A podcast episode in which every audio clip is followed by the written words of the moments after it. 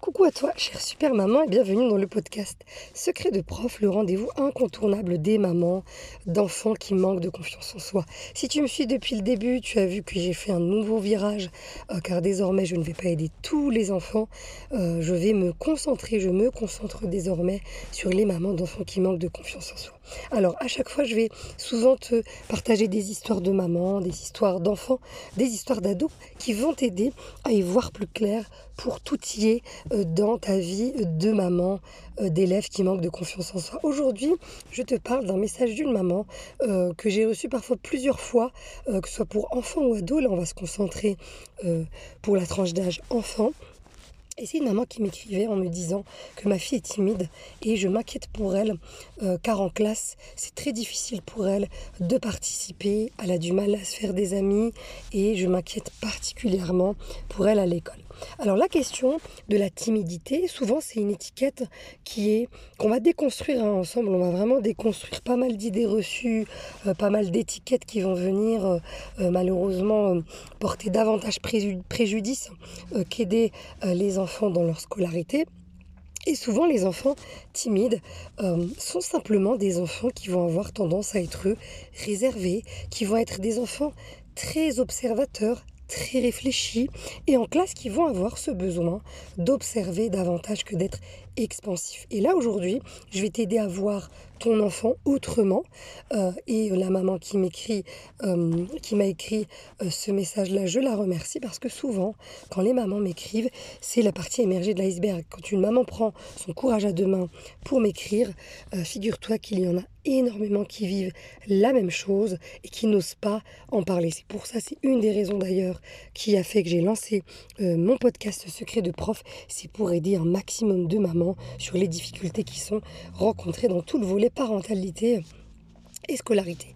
Et les enfants qui vont avoir cette tendance à être plutôt réservés, observateurs, réfléchis, ils vont avoir une intelligence qui va être dominante. Hein. On va aussi déconstruire tous les, toutes les idées reçues autour euh, des intelligences multiples ou euh, beaucoup de défis de mode autour des pédagogies innovantes font qu'on se retrouve avec de nouvelles étiquettes qui ont encore une fois un effet délétère.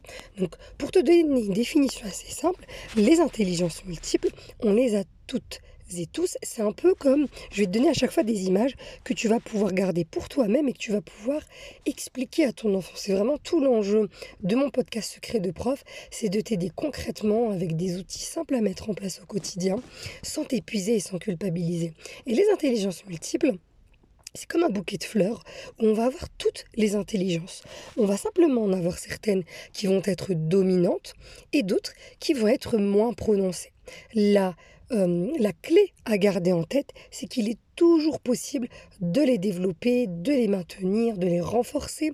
Et quand on va aider un enfant à voir ses capacités cognitives, ses capacités intellectuelles, avec ce regard que chacun est intelligent à sa manière, chacun est super à sa manière, ça va aider considérablement euh, ton enfant à gagner confiance en lui. Combien d'enfants j'ai eu qui ont cette difficulté à participer, qui ont peur du regard des autres, et ça on va beaucoup l'étayer, notamment sur le volet euh, se protéger du harcèlement scolaire, ce volet va être essentiel de quelle vision l'enfant a de ses capacités, de ses compétences, de ses capacités intellectuelles. Eh bien, les enfants qui vont avoir tendance à être à tort étiquetés timides sont des enfants observateurs, réfléchis, qui ont l'intelligence intrapersonnelle qui va être dominante.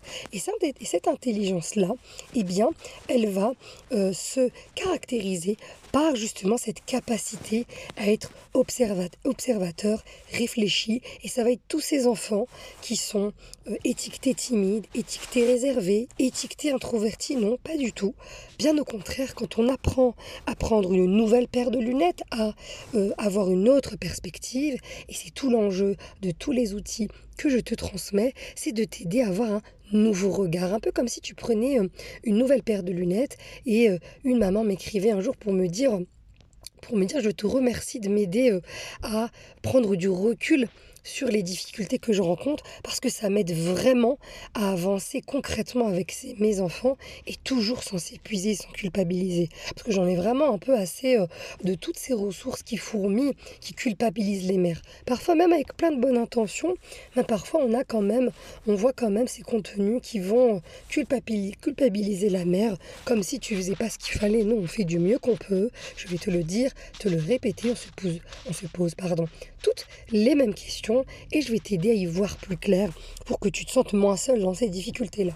Donc pour ton enfant, lui expliquer ce qu'est l'intelligence intrapersonnelle, rappeler euh, ou construire cette image du bouquet de fleurs que sont les intelligences, eh bien ça va aider considérablement ton enfant à gagner en confiance en soi, à avoir une image qui soit beaucoup plus constructive et pas délétère, parce que souvent les enfants qui vont être introvertis, qui vont avoir cette intelligence intrapersonnelle dominante, vont être souvent mis de côté, souvent dit qu'ils sont bizarres. Et eh bien quand tu vas aider ton enfant à progressivement développer ce vocabulaire sur ses forces et ses qualités, eh bien ça va l'aider à progressivement s'affirmer. Donc garde précieusement ces outils que je t'ai euh, donnés aujourd'hui sur cette question de maman, euh, de l'inquiétude pour sa fille qui est timide, d'aller parler de cette capacité euh, que euh, l'enfant a à avoir l'intelligence intrapersonnelle dominante va aider ta fille, ton fils à gagner confiance en soi. Et notamment,